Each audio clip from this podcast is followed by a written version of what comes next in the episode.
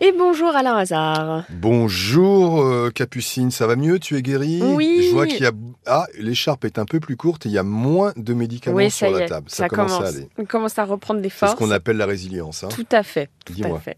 Alors, euh, on a parlé des assurances dans le précédent teaser, et là, nous avons un nouveau cas lié à une assurance. Alors oui, c'est les assurances pour un téléviseur ou Oui. également, tu sais bien qu'il y a des assurances pour les smartphones, Ouais, bien Euh, les sûr. casses, les vols, etc. Natacha se bat depuis dix mois avec son ancienne assurance pour l'indemnisation de son téléphone et de sa télé cassée. C'est une grosse assurance, notamment connue sur les smartphones, euh, qui a quand même pas mal de soucis, euh, qui a été reprise. Donc euh, on connaît bien l'un des responsables que l'on aura au téléphone, parce que lui, il D'accord. essaye de régler tous les anciens dossiers. Il y en a quand même pas mal. Et il y a effectivement ce dossier où on doit tout de même à Natacha 924 euros Ah, c'est pas rien quand même. hein. comme tu dis, qu'on prend tous des assurances pour de- des smartphones, pour etc. Faut tout de même pas oublier que quand on paye avec sa carte bancaire, regardez bien si effectivement, quand vous achetez quelque chose, un produit, Mhm. vous n'êtes pas assuré par votre carte bancaire. Parce que des fois, on paye deux fois une assurance. Ah, ça, c'est embêtant quand même. hein. Euh, par exemple, quand tu prends une location voiture, si tu as une bonne carte bancaire, Oui. c'est peut-être pas la peine de prendre une assurance auto puisque tu es déjà couvert par ta carte bancaire. Très bien. Eh bien, c'est toujours bon de le rappeler.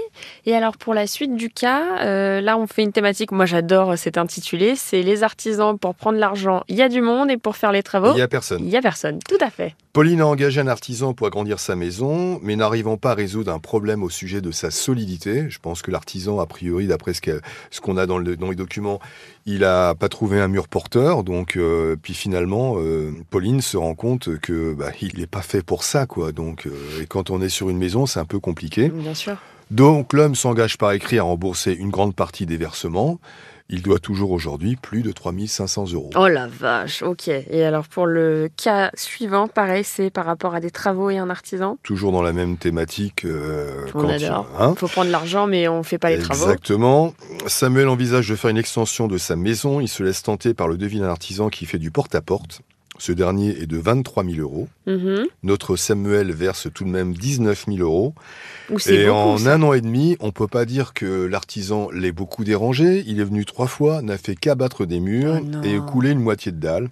Il n'a absolument rien reconstruit. Depuis, Samuel cuisine dans son salon et a un jardin rempli de trous dangereux. Oh la vache, bon bah bon courage. Pour à prendre Samuel. l'argent, il y a du monde. Et pour faire les travaux, il y a... Il y a toujours personne. C'est bien. Bon bah je te remercie Alain et je te dis à bientôt, 9h sur RTL. À bientôt.